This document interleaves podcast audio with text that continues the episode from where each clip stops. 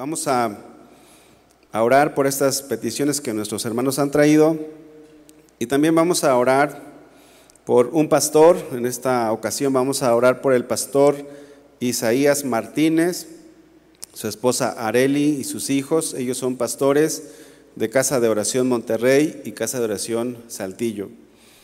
Vamos a poner en las manos del Señor estas necesidades, yo creo que el Señor es poderoso para contestarnos, así que vamos a, orar. Padre, en esta hora nos acercamos al trono de tu gracia. Tu palabra dice que de tu plenitud tomamos todos. Y hoy venimos, Señor, necesitados de ti, Señor, venimos eh, poniendo en tus manos estas peticiones que nuestros hermanos han traído, Señor. Las ponemos delante de ti confiando en que tú responderás conforme a tu perfecta voluntad, confiando que tú eres todopoderoso, que nada es difícil, nada es imposible para ti, mi Dios. Queremos pedirte, Señor, que tú suplas cada una de estas peticiones, que tú respondas cada una de estas peticiones y suplas cada necesidad que, que están aquí escritas, mi Dios. Gracias, Señor, los ponemos en tus manos. Y también queremos poner en tus manos la vida del pastor Isaías Martínez y a su esposa Areli y a sus hijos también queremos pedirte por cada uno de ellos, por el pastor, para que tú le bendigas, para que le des palabra, para que le guíes, para que lo ayudes en cualquier necesidad, a su esposa, a sus hijos y a toda la congregación. Rogamos, Señor, que tu gracia sobreabunda en ese lugar, que nunca falte tu palabra, Señor, que tú sigas usando la vida del pastor y de su familia para que ellos puedan ser de bendición en, aquellos, en aquellas ciudades, Señor. Oramos para que tu gracia sea derramada en Casa de Oración Monterrey y en Casa de Oración Saltillo, Señor. Gracias te damos, Padre, en el nombre de Jesús. Amén. Puede tomar su lugar, hermano.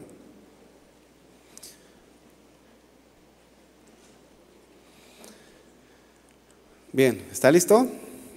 Muy bien, vamos a, ahora a la palabra.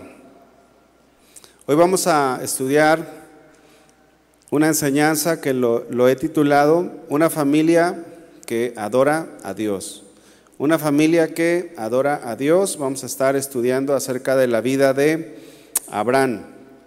Pero retomando algunos principios que nos han enseñado los pastores respecto a la alabanza y a la adoración, vamos a recordar que que fuimos creados para adorar a Dios. Es algo de lo que ya hemos nosotros aprendido en este lugar. El propósito máximo, el propósito principal de nuestra vida es que cada uno de nosotros seamos adoradores, que cada uno de nosotros podamos darle gloria a Dios. Ese es el propósito más grande que tenemos, ese es el llamado más grande que nosotros tenemos desde que nacimos, desde que fuimos concebidos en el vientre de nuestra madre el propósito fue para que seamos adoradores, para que adoremos a Dios. Hemos aprendido también que hay diferentes expresiones de alabanza, hay diferentes formas en que nosotros podemos alabar al Señor. También hemos aprendido que, que en este tema de la alabanza y la adoración, algo importante es nuestro corazón, que nosotros podamos tener un corazón humilde para que nuestra alabanza pueda llegar ante el Señor. Hemos aprendido también que una forma, una de las maneras en que podemos demostrar una adoración genuina a Dios es siendo obedientes. Esto lo hemos estado estudiando en las reuniones pasadas. Hemos aprendido también sobre la manifestación del Señor, cómo Dios se manifiesta en medio de la alabanza cómo Dios se manifiesta en medio de la adoración. Y ahora quisiera que estudiáramos este tema, una familia que adora a Dios. Vamos a aprender que es importante adorar al Señor, pero también es importante que lo hagamos como familia. Es importante que cada uno de nosotros adoremos a Dios en familia. Tenemos una responsabilidad personal de ser adoradores, pero también tenemos una responsabilidad de poder guiar a nuestra familia a la adoración a Dios. Necesitamos nosotros eh, ser personas responsables y guiar a nuestra familia a la adoración a Dios. Y vamos a abrir la Biblia en eh, el libro de Génesis capítulo 18. Génesis capítulo 18, versículo 17.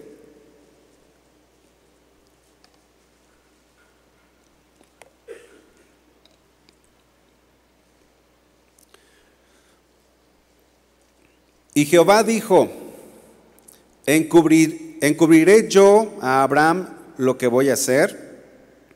Habiendo de ser Abraham una nación grande y fuerte, y habiendo de ser benditas en él todas las naciones de la tierra.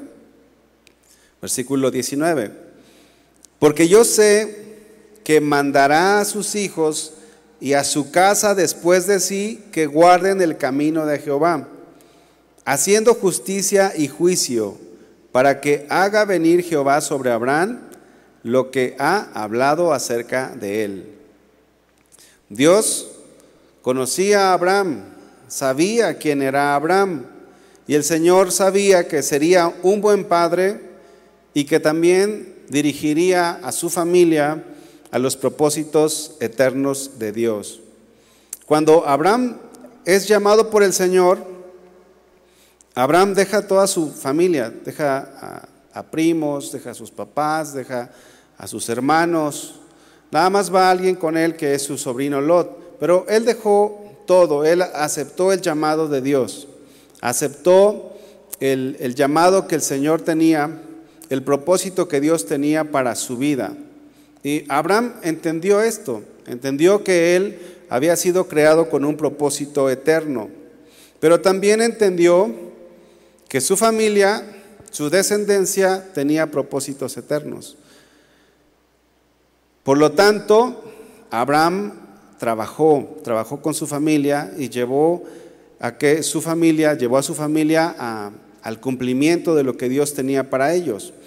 Nuestros familiares, ya sean nuestros hijos, ya pueden ser nuestros papás, nuestra esposa, todos fuimos creados para alabanza de la gloria de Dios. Todos fuimos creados con propósitos eternos. Y nosotros, los que estamos aquí, si no está toda tu familia aquí, que es, lo más probable, no está toda tu familia aquí, bueno, cada uno de nosotros necesitamos trabajar, necesitamos eh, esforzarnos en la gracia de Dios para que podamos ver los, los propósitos de Dios cumplidos también en nuestra familia. El Señor tenía planes para Abraham, pero también para su descendencia. Dios quiere que nosotros seamos adoradores, pero también quiere, el Señor quiere que mi esposa sea una adoradora, que mis hijos sean adoradores, que mis hermanos sean adoradores, que mis padres sean adoradores.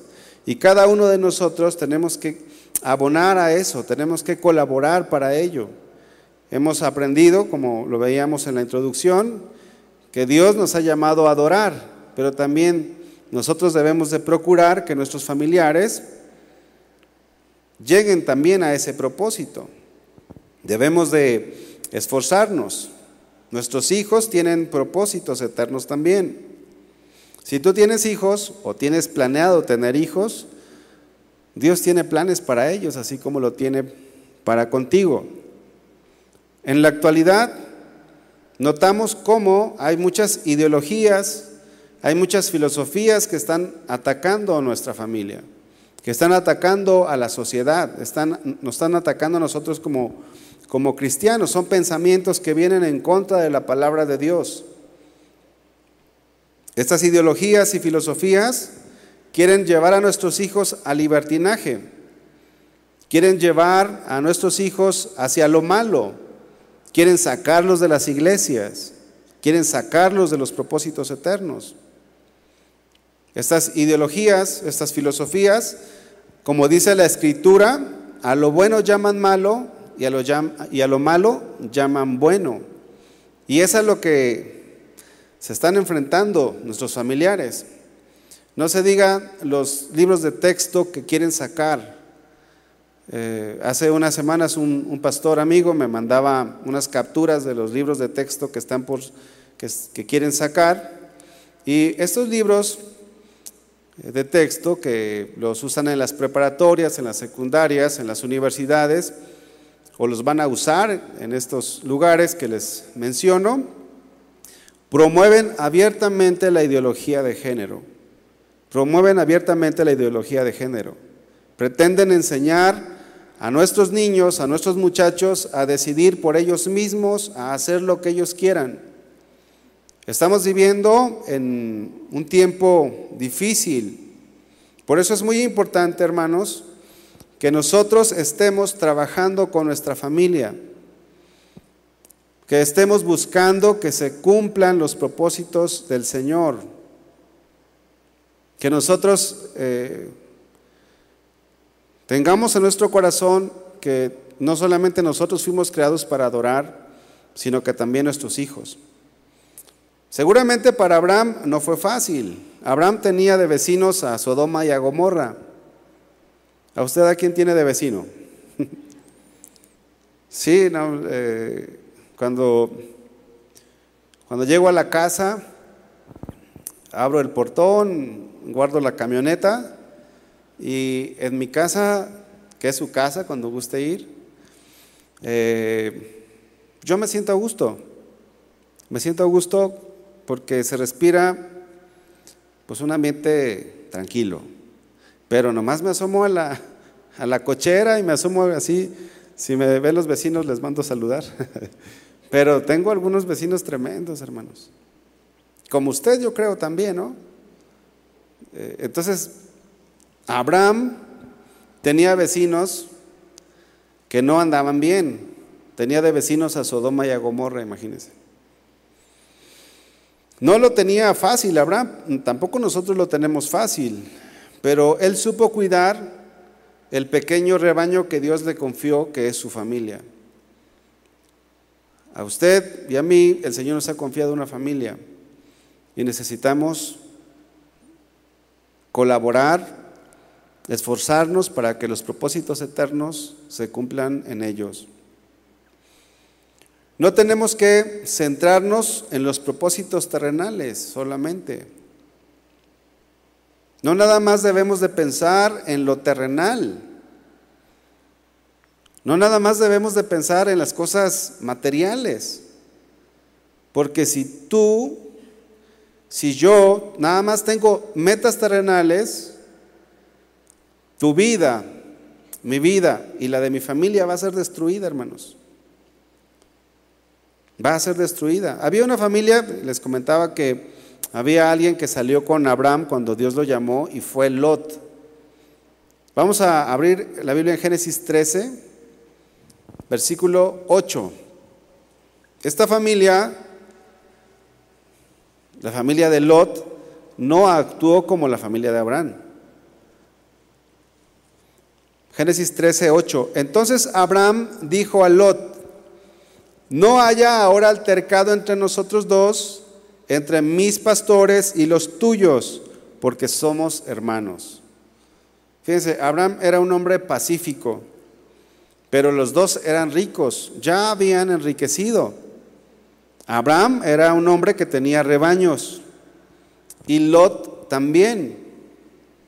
Ellos ya habían, eh, ya habían prosperado, pero las personas que trabajaban con ellos, los pastores, empezaron a tener altercados, empezaron a discutir. Dice el versículo 9, ¿no está toda la tierra delante de ti? Yo te ruego que te apartes de mí. Si fueres a la mano izquierda, yo me iré a la derecha. Y si tú te vas por la derecha, pues yo me voy a la izquierda. Fíjense,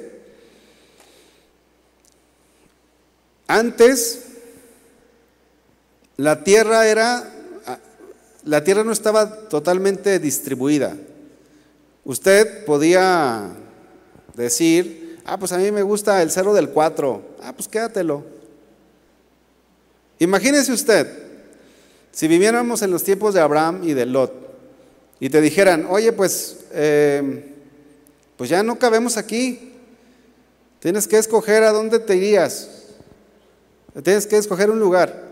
¿A dónde se iría usted? No, no habría ciudad todavía, o a lo mejor había alguna a lo mejor pudiera haber alguna que otra colonia por allí. A lo mejor alguno diría, no, pues yo me voy para Zapopan. Yo me voy para Tlajomulco. Yo me voy a Tlaquepaque. No, no, yo me quedo aquí, Guadalajara. ¿A dónde se iría? Bueno, pues fíjense. Dice el versículo 10, y alzó Lot sus ojos. Pues empezó a ver, dijo, no, pues aquí se ve bien, pero más o menos. Dice, y vio toda la llanura del Jordán, que toda ella era de riego como el huerto de Jehová, como la tierra de Egipto, en la dirección de Zoar, antes que destruyese Jehová a Sodoma y a Gomorra.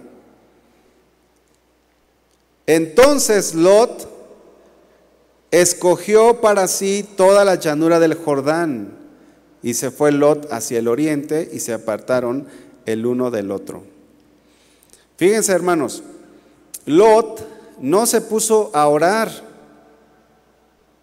Cuando Abraham le trae la propuesta, Lot no le dijo a Abraham, oye Abraham, espérame tantito, voy a orar, voy a doblar mis rodillas para ver dónde Dios quiere que yo lleve a mi familia. No, él pues vio y dijo, pues aquí, pues yo tengo ganados, tengo ovejas, tengo algunos animalitos por allí, yo creo que esta llanura se ve bien. ¿Qué fue lo que le movió Lot? ¿La voluntad de Dios o las cosas materiales? Las cosas materiales. Lot no tenía propósitos espirituales. Los propósitos que tenía Lot eran propósitos materiales.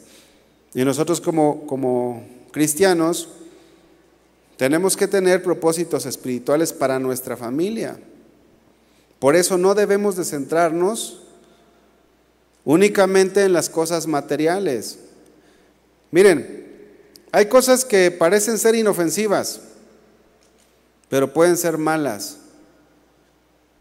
Como por ejemplo, tener una casa o tener una casa más grande puede ser inofensivo. Si tú no tienes un coche, a lo mejor tu, tu plan es tener un coche, un auto, una camioneta. Y si tienes una camioneta, quizás quieres tener una mejor camioneta. Todo eso no, no parece ser algo, algo malo. O quizás quieres viajar por el mundo. ¿Viajar es malo? Pues no es malo. No es malo si eso no te saca de la voluntad de Dios y de sus propósitos eternos. Porque si por comprar una casa, por comprar un auto, por salir a viajar, te endeudas, al rato vas a pasar toda tu vida pagando esas deudas. Miren, nuestra prioridad siempre debe de ser el Señor, los propósitos de Dios. El cristiano no se debe de mover por las cosas materiales. No se debe de mover por las cosas económicas. Tenemos que movernos por los propósitos eternos. Parte de nuestra responsabilidad es consultar a Dios cada decisión que nosotros tomemos, porque una decisión mal tomada, y no solamente tú te alejas de Dios, sino que también se aleja tu familia. También arrastras a tus hijos, arrastras a tu esposa, arrastras a tu esposo.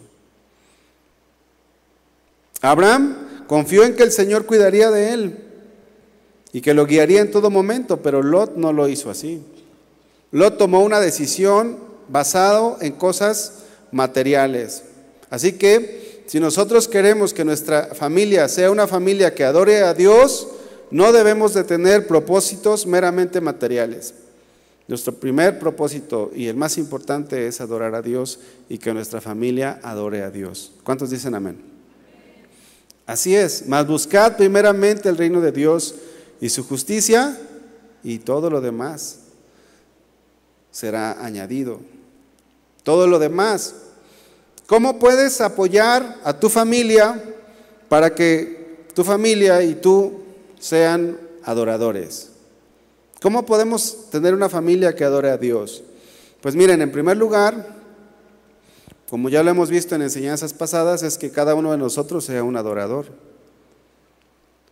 Porque no podemos sacar la paja de nuestro familiar si no sacamos la viga que tenemos nosotros adentro. Nosotros que estamos en este lugar que estamos recibiendo la palabra de Dios, tenemos que ser adoradores, que adoremos a Dios en espíritu y en verdad. Tenemos que esforzarnos para dar buen testimonio a nuestra familia, para ser ejemplo. Y entonces vamos a tener autoridad para que llevemos a nuestro rebaño pequeño a ser adorador, a ser adoradores. Debemos de ser hombres y mujeres de fe. ¿Usted cree que Abraham le dio buen ejemplo a su familia? Sí. Abraham era un adorador y también ayudó a su familia a que, fuera, a que fueran adoradores. Tenemos que hablar con nuestros hijos de los planes que Dios tiene para ellos. Eso es algo que usted lo puede hacer. Enseñarles a ver más allá de las cosas naturales. Miren, podemos inculcar mucho en nuestros hijos o nuestra familia las cosas materiales. Y esto puede hacer que, esto puede eh, ocasionar que nuestra familia le dé más valor a las cosas materiales que a las cosas espirituales. Y si tú nada más inculcas a tus hijos las cosas materiales, al final de cuentas dejarán a Dios en segundo lugar, en tercer lugar, inclusive pueden sacarlo de su vida totalmente. Tenemos que hablar con nuestros hijos de los planes que Dios tiene para ellos. Si nosotros enseñamos a nuestros hijos a ser los mejores en su escuela, ¿está bien enseñarles a nuestros hijos a ser buenos en la, escuela? Sí. Pero también tenemos que enseñarles a ser mejores cristianos. Porque si tú les enseñas a tu familia, ustedes tienen que ser buenos en la escuela, pero, pero no les enseñas a que tienen que ser los mejores cristianos también, algo está mal allí. Si les enseñas a, no faltar a sus actividades en la escuela, pero si faltan a la iglesia, no le prestas importancia, algo está mal también allí. ¿Por qué? Porque le estás dando más valor lo terrenal que lo espiritual.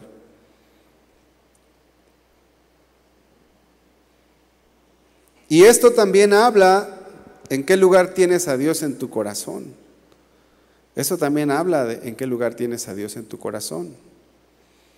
Si le enseñas a tus hijos o a tu familia a ser los mejores emprendedores, los mejores trabajadores, los mejores empleados, no te dejes, hijo, tú tienes que ser el gerente de esa empresa donde estás, no importa que pisotees a quien tengas que pisotear. Eso eso los aleja de Dios. Si tú no les enseñas a ser fieles al Señor, a vivir agradando a Dios, a poner sus ojos en Jesús, pero si les enseñas que tienen que ser los mejores allá afuera, hay un desequilibrio. Al final las personas se van de la iglesia. Puedes decir, mira, si no vas a la iglesia no importa, con que me traigas dieces o con que ganes más, Híjole, ese es un error. Eso quizás fue algo de lo que hizo Lot, porque Lot empezó a alejarse cada vez más de Abraham y se fue acercando más a Sodoma y a Gomorra. El resultado de esto son hijos alejados del Señor, son hijos tibios y en el peor de los casos son hijos fríos. Ya no los quieres traer, ya, no los puedes traer a la iglesia ni con remolque, hermano. no se dejan, se van de la iglesia. Pregunta, ¿por qué a una persona se le puede hacer más fácil faltar a la iglesia que faltar a su trabajo?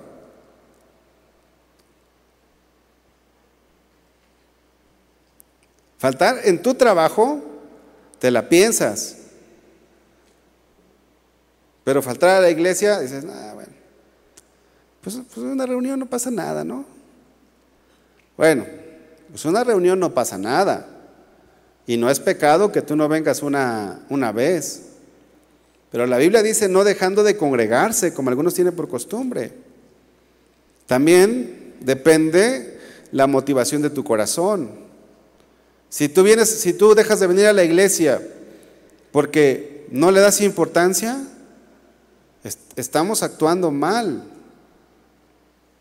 Así que nosotros tenemos que enseñarles a nuestros hijos a que tienen propósitos eternos y que esos propósitos eternos se cumplen estando, estando siempre buscando al Señor. Siempre. Los propósitos eternos no se van a cumplir si nosotros no hacemos lo que nos corresponde. Isaac sabía sobre las promesas que Dios le había hecho a Abraham, su padre. Y Abraham le enseñó a su hijo. ¿Dios ha hecho promesas a tus hijos, papás? Bueno, en algunos casos Dios puede revelar los propósitos que Dios tiene para ellos. Yo tengo dos hijos. Y en mi caso, Dios me ha dicho qué es lo que Dios tiene para ellos. Y se los repito. Y, hablo con ellos y les digo, hijos o hija, tú naciste para un propósito especial, para adorar a Dios. Tú naciste para esto, para, y el chiquito tiene casi tres años.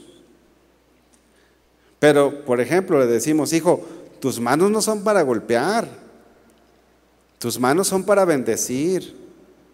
Ven, vamos a enseñarte a orar. Pero si tú ya tienes hijos más grandes, tienes que también decirles, o a tu esposa o a tu esposo, oye, eso que estás haciendo no es, te aleja del propósito eterno de Dios. Eso que tú estás haciendo no te lleva a que seas un adorador en espíritu y en verdad. Eso que estás haciendo te lleva a alejarte de Dios. Pero necesitamos nosotros constantemente recordarle a nuestra familia el propósito que Dios tiene para ellos.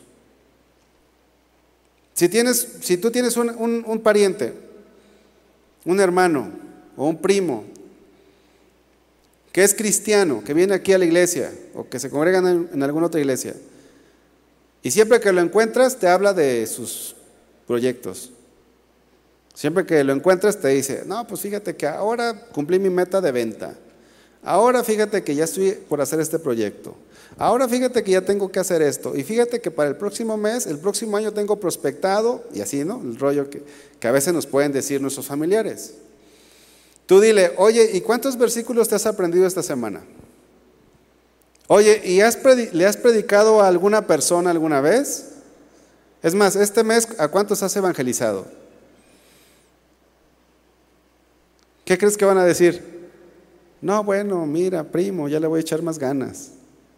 Ya voy a esforzarme más por ir a la iglesia. Pero nosotros tenemos que, a nuestros familiares, tenemos que estarles recordando constantemente el propósito eterno, el propósito eterno de Dios.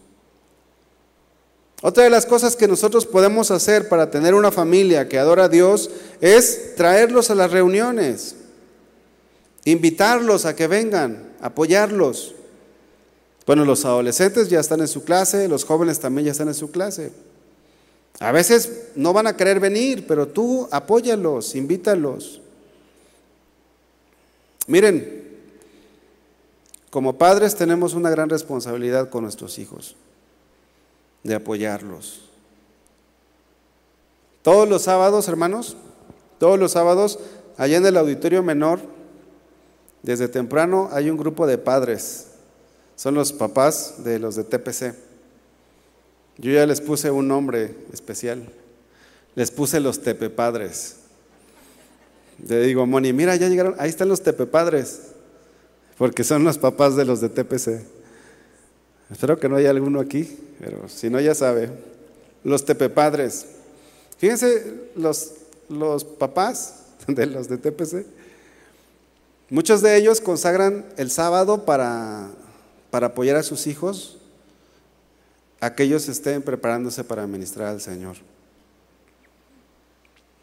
Y es admirable, porque ¿cuántos tenemos cosas que hacer los sábados? Un montón, todos tenemos, todos y si, si quisiéramos ocuparnos, nos podríamos ocupar las 24 horas del día, los 7 días de la semana, los 365 días del año. Todos podríamos estar súper afanados. Usted bien, bien podría no estar aquí, pero ha decidido venir aquí a esta reunión. Bueno, pero los, los papás de los de TPC llegan desde la mañana, creo. Bueno, yo llego aquí a las 2 y ya los veo ahí. Traen a sus hijos, los apoyan para que ellos cumplan el propósito eterno de Dios. Hacen un esfuerzo, hermanos. Miren, la mamá del profeta Samuel, Ana, era una mujer que no podía tener hijos. Ella no podía tener hijos. Pero una vez eh, oró y le dijo al Señor, dame un hijo y si tú me lo das, yo lo voy a dedicar a ti. Pues dice la Biblia que Ana eh, quedó embarazada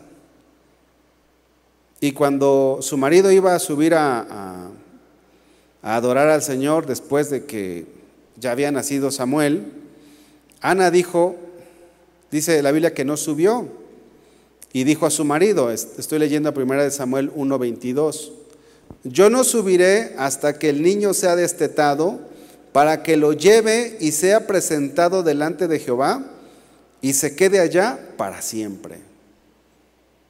Primera de Samuel 1:22. Dice, para que lo lleve y sea presentado delante de Jehová y quede allá y se quede allá para siempre. Ana sabía que Samuel tenía un propósito eterno. ¿Cuál cree usted que es el propósito para su hijo? Para su hija. ¿Que sea la mejor licenciada? ¿El mejor abogado? Todas esas cosas, hermanos, son terrenales y son secundarias. El mejor licenciado, el astrofísico, el, diga, el, doctor más reconocido, todas esas cosas son secundarias. Lo primero y lo más importante es que sea un adorador, al, al, igual como usted y como yo. Bueno, Ana lo entendió y consagró a su hijo Samuel. Cuidemos que nuestros planes que tengamos para nuestros hijos sean los mismos planes que Dios tiene para ellos. Cuidemos eso, hermanos. O, los planes que tú tienes para tu familia. Pues es que yo quiero vivir en una zona eh, mejor.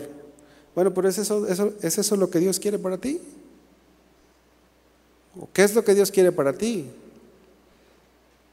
Eso puede ser que sí, puede ser que no. Pero una cosa de la cual estamos seguros es que Dios quiere que tú y yo seamos adoradores. Y lo demás es una añadidura. Y si tú eres un adorador, Dios te va a guiar, Dios te va a mostrar por dónde vas a caminar. Dice el versículo 27, 1 Samuel 1, 27, dice, por este niño oraba y Jehová me dio lo que le pedí. Yo pues lo dedico también a Jehová todos los días que viva. Será de Jehová y adoró allí a Jehová. Esta mujer sabía, conocía que el propósito eterno de Dios no solamente es que nosotros seamos adoradores, sino que toda nuestra familia sea adoradora. Y nosotros tenemos que hablar con nuestros adolescentes, con nuestros jóvenes y decirles, tú fuiste creado para adorar. Tú tienes propósitos eternos. Tu propósito principal, hijo, no es que tengas calificaciones excelentes en la escuela. Eso, si es por añadidura, gloria a Dios. Pero su principal objetivo, nuestro principal objetivo es ser buenos cristianos, es agradar a Dios. Amén. ¿Algún amén por aquí? Amén. Dice la Biblia que la mamá de Samuel le hacía una túnica pequeña y se la traía cada año cuando subía con su marido para ofrecer el sacrificio acostumbrado. Recordemos que los hijos del sacerdote eran muchachos pecadores que vivían en el templo Pero Samuel vivía en el templo y no era pecador. Él estaba caminando con Dios. Cuando nacen nuestros hijos, a los días o meses los presentamos aquí. Cada, cada mes hay presentación de niños en este lugar. ¿Cuántos ya presentaron a sus hijos? Pues yo ya presenté a mis hijos. Pero ¿sabe usted que no termina allí con presentarlos? Necesitamos consagrarlos a Dios todos los días de su vida y trabajar con ellos, como padres, trabajar con ellos todo el tiempo. A veces no van a querer venir, pero debemos animarlos. Debemos de decir que ese es el propósito de Dios para ellos, estar aquí alabándolo, alabándole. Tenemos que animarles, tenemos que esforzarnos. ¿Qué pasa si su hija, su hijo le dice, papá, quiero ser maestro de niño? ¿Qué diría usted? Quiero ser maestro de niños. A mí me gustan los niños. A mí me gustan los niños. Y, sí, pues tú ves que, que, van, vas a visitar ahí a la abuela y se juntan todos los, todos los este, hermanos, tíos, primos, y ella o, él, el muchacho cristiano cristiana, pues se le amontonan. Como si fueran avispitas, ¿verdad? Se amontonan así como si él fuera miel. Y están ahí y tiene el don. Y te dice, ¿sabes qué, papá? A mí me gustaría ser maestro de niños. Y ya vienes aquí y te dicen, oiga, pues fíjese que mi hijo, te acercas con la pastora Vicky, mi hijo, mi hija quiere ser maestro de niños. Ah, ¿cómo no, hermano? Pues claro que sí. Este, necesitamos maestros, pero necesitan venir a la capacitación los miércoles. ¿Y de qué hora a qué hora es la capacitación? No, pues que es de 7 a 9. Ay, pero hasta las nueve, hasta las nueve ya termina muy tarde. Y es que, ¿sabes qué? Pues es que estoy cansado, hijo. La verdad, hijo, ¿no te gustaría otro ministerio? Y tú ya le, estás apagando a tu hijo el corazón que tiene, la carga que Dios está poniendo en su corazón. Bueno, pues me gustaría estar en TPC. No, no, no, pero mira, los de TPC, ¿a qué hora llegan los de TPC? Ah, miren, los de TPC llegan a las 2. ¿Y a qué hora se van? No, pues hasta las 8, 9. ¿Y si te metes a panderos? o si te metes a... ¿Qué otro, qué otro? A jóvenes a servir. O adolescentes a servir. Miren, esa, llama que había en su corazón de ese niño, de ese joven, de ese, de ese hermano, se apaga. Y al rato no lo sacas de los antros. Al rato no lo sacas de los vicios. Al rato que salió, salió embarazada o que ya embarazó a su novia. Cuando hubo un momento en que en su corazón hubo el deseo de servir a Dios. Entonces después vienes, vienes acá, pides consejería y dices, es que, hermano, pues yo, yo no sé qué hacer. Cuando teniendo la oportunidad de que tu hijo pudiera estar ministrando en este lugar o en cualquier área de la iglesia, sirviendo al Señor, pero tenías que pagar el precio, tenías que dedicarle tiempo, tenías, tenías que sacrificar tu comodidad, ¿Ustedes creen que era fácil para Abraham salirse de su comodidad? No era fácil, hermanos. Vivía en tiendas de campaña. ¿Cuántos de ustedes viven, viven en tiendas de campaña? No levanten su mano. Pero quizá habrá alguno, pero yo creo que no hay ninguno en este lugar que iba en casas de tienda de campaña. Pero Abraham dijo, Señor, ¿qué tengo que hacer? Vete de tu tierra y de tu parentela. Oiga, Señor, pero voy a dejar mi comodidad. Bueno, ¿quieres ser el padre de, ¿quieres ser el, padre de la fe? ¿Quieres cumplir los planes que Dios tiene para ti? Sí. ¿No hay un camino fácil? No. Estrecho es el camino que lleva a la salvación, angosta es la puerta. Pero, Señor, voy a bendecir, voy a, bendecir a tu descendencia. No las vas a poder contar, van a ser como la, la arena del mar, como las estrellas. ¿Cuántos quieren pagar el precio, hermanos? Bueno, tenemos que pagar un precio. Animemos a nuestros hijos, si quieren servir al Señor, no les cortemos las alas. Que hay que venir más temprano, pues hay que venir más temprano. Al final de cuentas, hermanos, eso es eso es estar sembrando para la eternidad. Otra cosa que tenemos que hacer con nuestra familia, con nuestros hijos, es cuidar sus amistades. Dice el proverbio 13:20. El que anda con sabios, sabios será. Mas el que se junta con necios será quebrantado. Cuidemos las amistades de nuestra familia, inclusive las de tu esposa, inclusive las de tu esposo. Oye, fíjate que me está escribiendo el de la secundaria o la de la secundaria. Nuestro amigo aquel, ¿te acuerdas de aquel que, fue mi novio? Eso me está escribiendo. No, cuida, cuida. Cuida las amistades de tus hijos.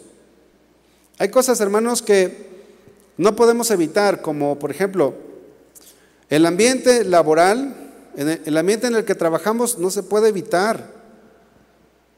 ¿Cómo lo evitas? Necesitamos trabajar y, no abundan los trabajos donde hay gente cristiana. Generalmente te vas a la fábrica, a la industria, o haces eh, en cualquier otro lugar, en una plaza, en cualquier oficio que, que tú puedas tener. No podemos salirnos de este mundo, no. Pero nuestras amistades sí las podemos seleccionar. No nuestros hijos no pueden dejar de estudiar, son cosas necesarias. Pero aún ahí en, las escuelas, nosotros tenemos que saber quiénes son sus compañeros y quiénes son los que con él está amistando más.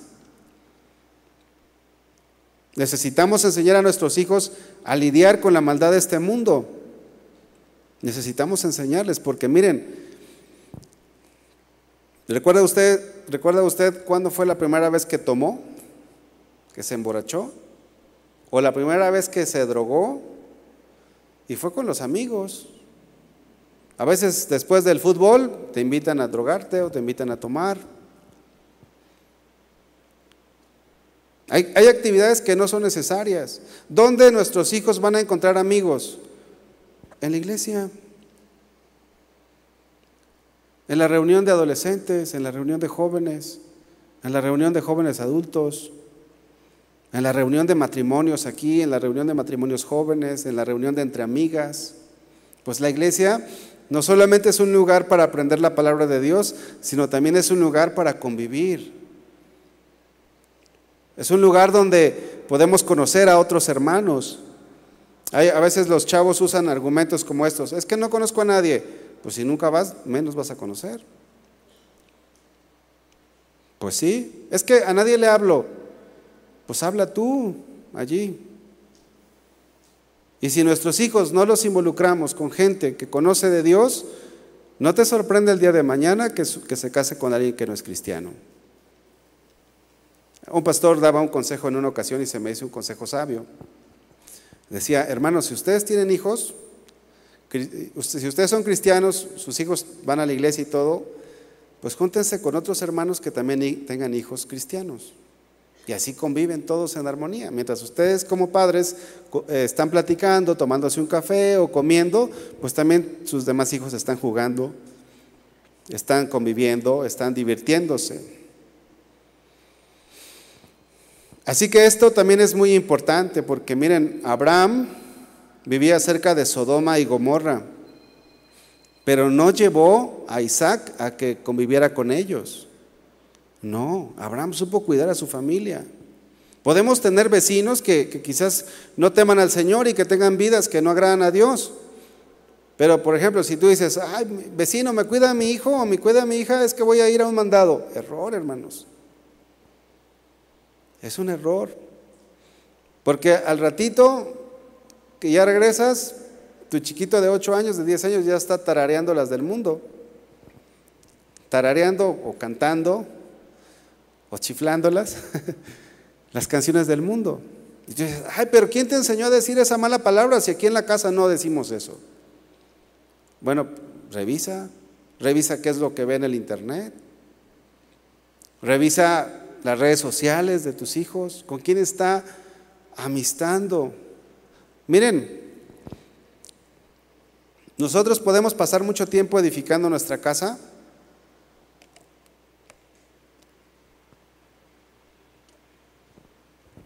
Como dice la Biblia, una mosca echa a perder el perfume. Algo muy sencillo, de repente ya. Oye, pero si eras un niño bien dulce o eras un, eras un muchacho bien respetuoso, nunca le hablabas mal a tu mamá, nunca le hablabas mal a tu papá, siempre tratando bien a toda la familia. ¿Qué pasó? Bueno, pues es que se juntó con alguien que le empezó a influenciar y ya no dejó, y dejó de ser un adorador. Otra de las cosas que nosotros podemos hacer para tener una familia que adora a Dios es que como padres no debemos de consentir que tengan una relación con alguien que no teme a Dios. Aunque tú digas, ah, pero es buen muchacho. Es buena muchacha. Oye, pero ¿es creyente? No. No. Pero es mejor que los que van a la iglesia. No. Pero yo voy a hacer mi voluntad, pero no con mi aprobación. Porque eh, uno de los errores, hermanos, es que nosotros podemos darle licencia a nuestros hijos que hagan eso. Si, tu hijo o tu hija no lo puedes obligar, no le puedes obligar con quién casarse, con quién no casarse, pero sí le puedes advertir. Fíjense, Abraham le escogió esposa a su hijo. Génesis 24.1. Génesis 24.1. Era Abraham ya viejo y avanzado y bien avanzado en años, y Jehová había bendecido a Abraham en todo.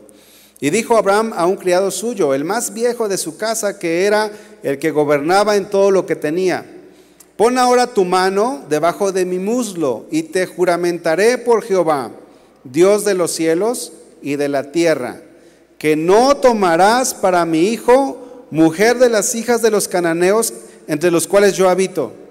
Fíjate lo que dijo Abraham. ¿Usted cree que las cananeas no eran bonitas? Pues quién sabe, ¿verdad? Pero como dijo una vez este, una persona, Dios no hace cosas feas. Así me, así me dijeron una vez. Yo creo que en, ahí con los cananeos podría haber alguna muchacha guapa. Sí. O que tuviera dinero. O una muchacha con posesiones económicas. Quizá la hija de algún hacendado cananeo. Dice, no, mira, Abraham, si tú, si tú casas a tu hijo con, la hija del hermano fulano, digo, con la hija del cananeo fulano de tal, ya le hiciste. Porque mira, unen, unen las, dos, las dos herencias y el imperio se hace mayor. Como en una ocasión, una, una hermana, eso ya fue hace muchos años, hermanos, no crean que es ahorita. Pero me decía, oiga, pues estábamos chavos, no, no, no, no estábamos todavía casados mi esposa y yo y platicábamos con ella. Me decía, oye, fíjate que en, en aquella misión hay un joven que, pues buen cristiano, nunca falla, siempre está ahí. Y la primera pregunta fue de esta, de esta muchacha, ¿pero tiene Infonavit?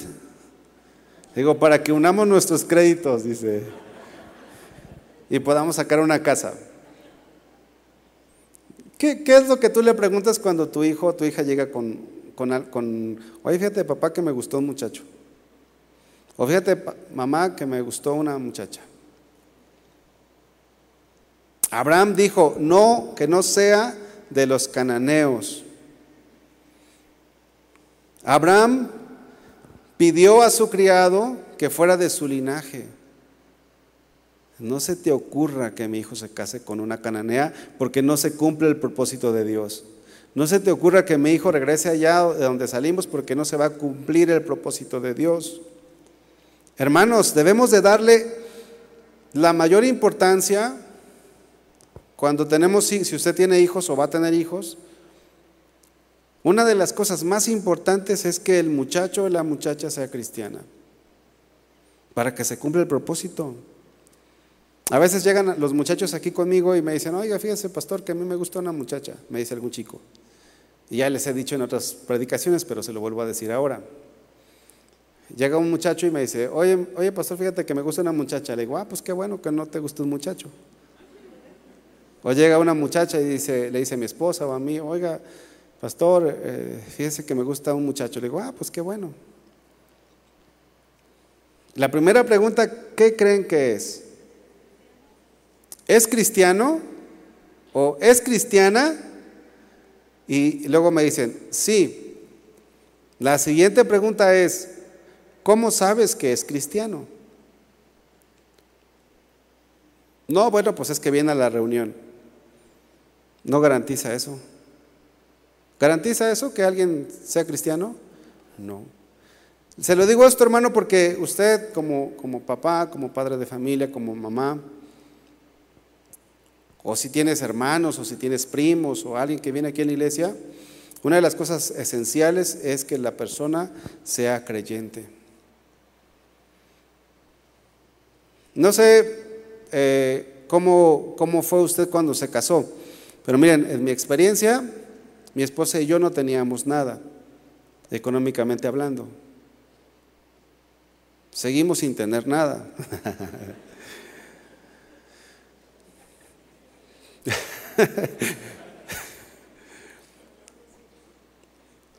Pero tenemos a Cristo. Y si lo tenemos al Señor, lo tenemos todo. Nada nos hace falta, gloria a Dios, ¿no?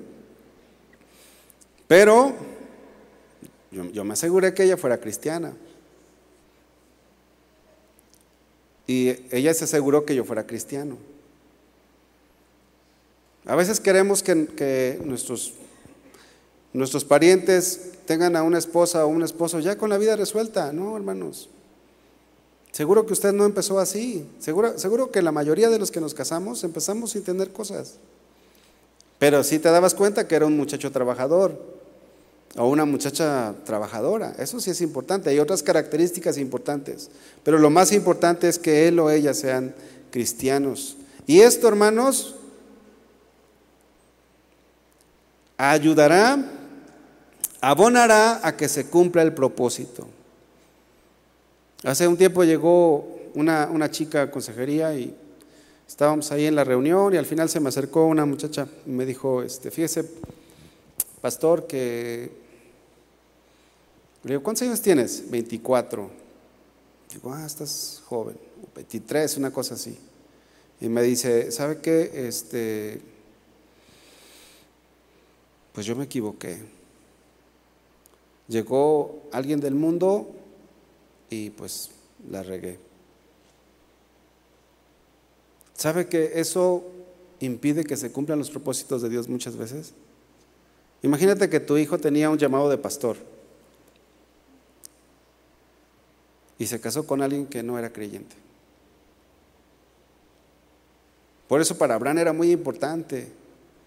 No, tiene que ser de mi linaje, no de los cananeos, porque yo, Abraham ya era grande, dice la Biblia que ya era viejo, ya había hecho muchas cosas para llegar a ese momento, a ese punto. Le, estaba por pasarle la estafeta a su hijo y su hijo no se tenía que equivocar. Me, me asombra la docilidad, lo dócil, lo humilde de Abraham que se dejó que dejó que su, papá le escogiera esposa. Yo a veces le he dicho a mi hija, tiene ocho años, le, dijo, le digo, hija, cuando te vayas a casar, ¿me dejas escogerte esposo? ¿Qué cree usted que me dice? Me dice que no. Me dice, me volteé a ver así con su carita, ¿no? Con amor, con, pero me dice, eh, no, papá. Le dije, le digo, bueno, hija, cuando te cases, ¿puedes hacer un cuarto para que yo iba ahí contigo? Y miren que mi hija me quiere mucho, me quiere mucho. ¿Qué cree que me dice mi hija? Me dice, no papá, me puedes visitar, pero no vivir conmigo. Entonces, ¿cómo negociar con los hijos? Entonces le digo, bueno hija, te voy a dar cinco opciones y de esas cinco escoges y ya, con autoridad. No. Lo que tenemos que hacer, hermanos, es enseñarles a nuestros hijos para que ellos cuando llegue el momento decidan bien. Repetírselos, repetírselos, repetírselos, repetírselos. Tiene que ser así, tiene que ser así, tiene que ser así, tiene que ser así. Siempre cosas espirituales. No le diga, no, pues tiene que ser de ojo de color azul, verde, turquesa. No, son cosas superficiales, hermanos. O no, mira, hijo, este, hay que mejorar la raza, como dice la gente. Cásate con alguien, mira, hijo. Una vez a mí me aconsejaron y me dijeron, mira, te voy a dar un consejo, me dijeron. Si tú quieres salir de donde estás, ve y cásate con una de los altos de Jalisco, me dijeron.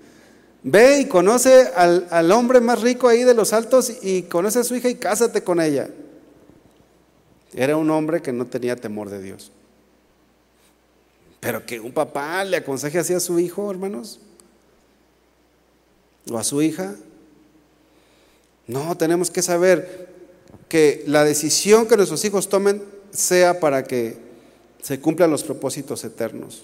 Y miren, para terminar, si nosotros queremos que nuestros hijos, nuestra familia cumpla el propósito eterno de Dios, que se conviertan en una familia que adore al Señor, tenemos que dedicar tiempo a enseñarles la Biblia.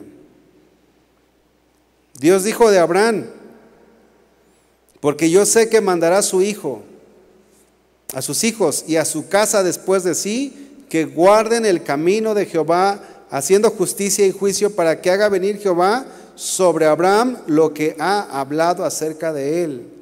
Miren, cuando Abraham, cuando Dios le pide a Abraham a su hijo Isaac,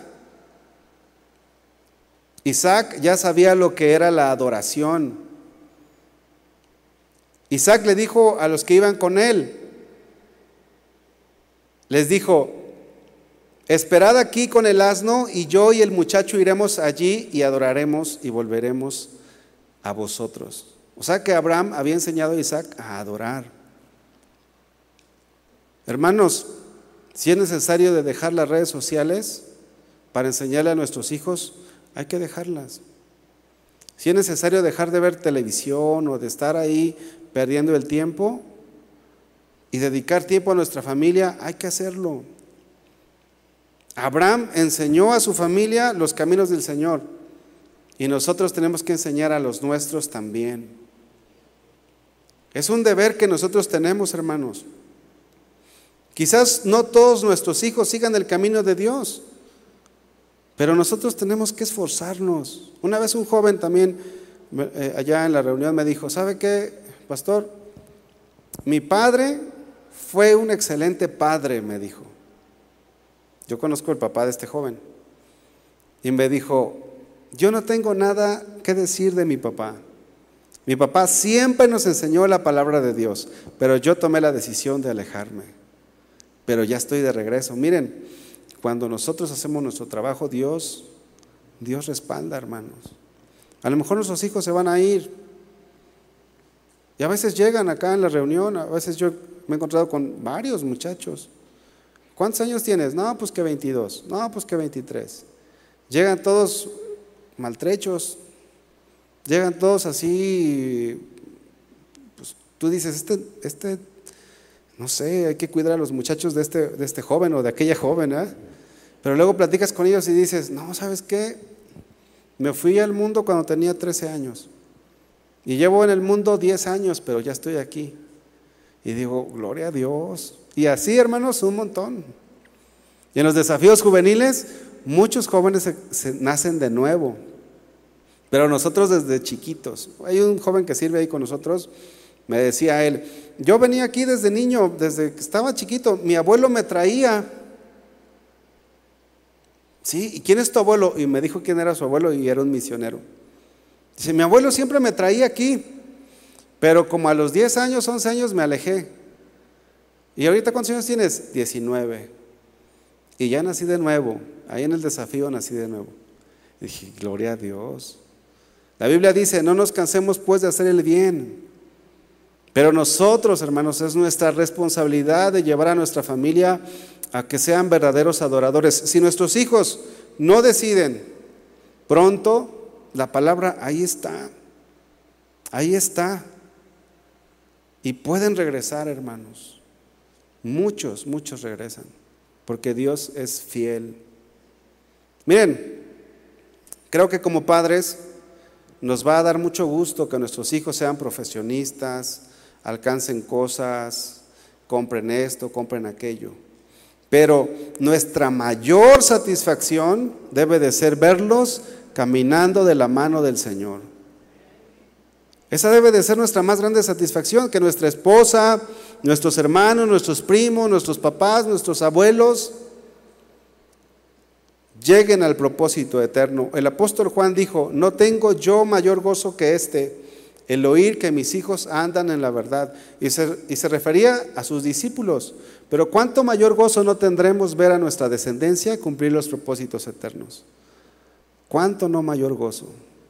Y yo quisiera, hermanos, que en esta hora nosotros pudiéramos pedirle a Dios que nos ayude y que nos dé su gracia, porque yo entiendo que no es fácil, pero con la ayuda de Dios vamos a poder, hermanos.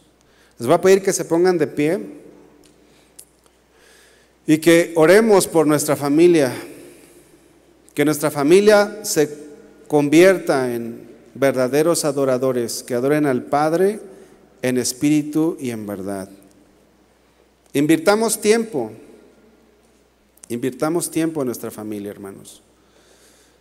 Vamos a, a orar. Amado Señor, en esta hora venimos delante de ti, Señor. Te damos gracias por, por tu palabra y gracias también, Señor, porque tú, tú hablas a nuestro corazón y nos muestras, Padre, la responsabilidad que nosotros tenemos. Nos muestra, Señor, que no solamente nos has llamado a nosotros a ser adoradores, sino que también has llamado a nuestra familia, Señor. Señor, en esta hora yo te pido, Padre, por mi familia. No solamente por mi esposa, por mis hijos, sino por toda mi, mi familia. Ore, hermano, por su familia. Ore por aquellos que no han conocido al Señor. Ore por su esposa, por sus hijos. Oremos por nuestra familia. Que todos podamos cumplir ese propósito eterno. Señor, nuestro más grande deseo es ver a nuestra familia que camine en tus caminos. Nuestro más grande deseo es que nuestra familia te adore también como nosotros queremos adorarte. Y para ello nosotros queremos ser como, como Ana, como aquella mujer que consagró a su hijo. Todos los días nosotros queremos también comprometernos delante de ti a apoyar a los nuestros, a nuestros familiares, a animarlos a no darnos por vencidos, Señor. A clamar a ti, Señor, a ponerlo siempre delante de ti. Así como aquellas personas trajeron niños ante Jesús y Él los bendijo. Así también nosotros hoy, de forma simbólica, traemos a nuestra familia para que tú la bendigas. Necesitamos, Señor, que derrames tu gracia y tu favor en nuestros familiares y en aquellos que no te conocen, Señor. Haz tú la obra, Padre. Ponemos en tus manos a todas las familias de la iglesia, a las familias de aquellos hermanos que también están siguiendo esta transmisión. Rogamos para que tu gracia, Señor, para que tu mano se extienda sobre cada uno de ellos y juntos podamos ser verdaderos adoradores que te adoremos en espíritu y en verdad. Señor, gracias. Gracias por tu palabra y gracias por escucharnos. Y gracias, Señor, porque podemos descansar en ti, Señor. Gracias, Padre. Danos la sabiduría para guiar a nuestra familia, guiar a ese pequeño rebaño que tú has puesto en nuestras manos hacia tus propósitos eternos. Hacer como Abraham, que cumplió no solamente con lo que tú habías puesto en él, sino también en su familia. Gracias, Padre. Gracias, mi Dios. Gracias, Señor.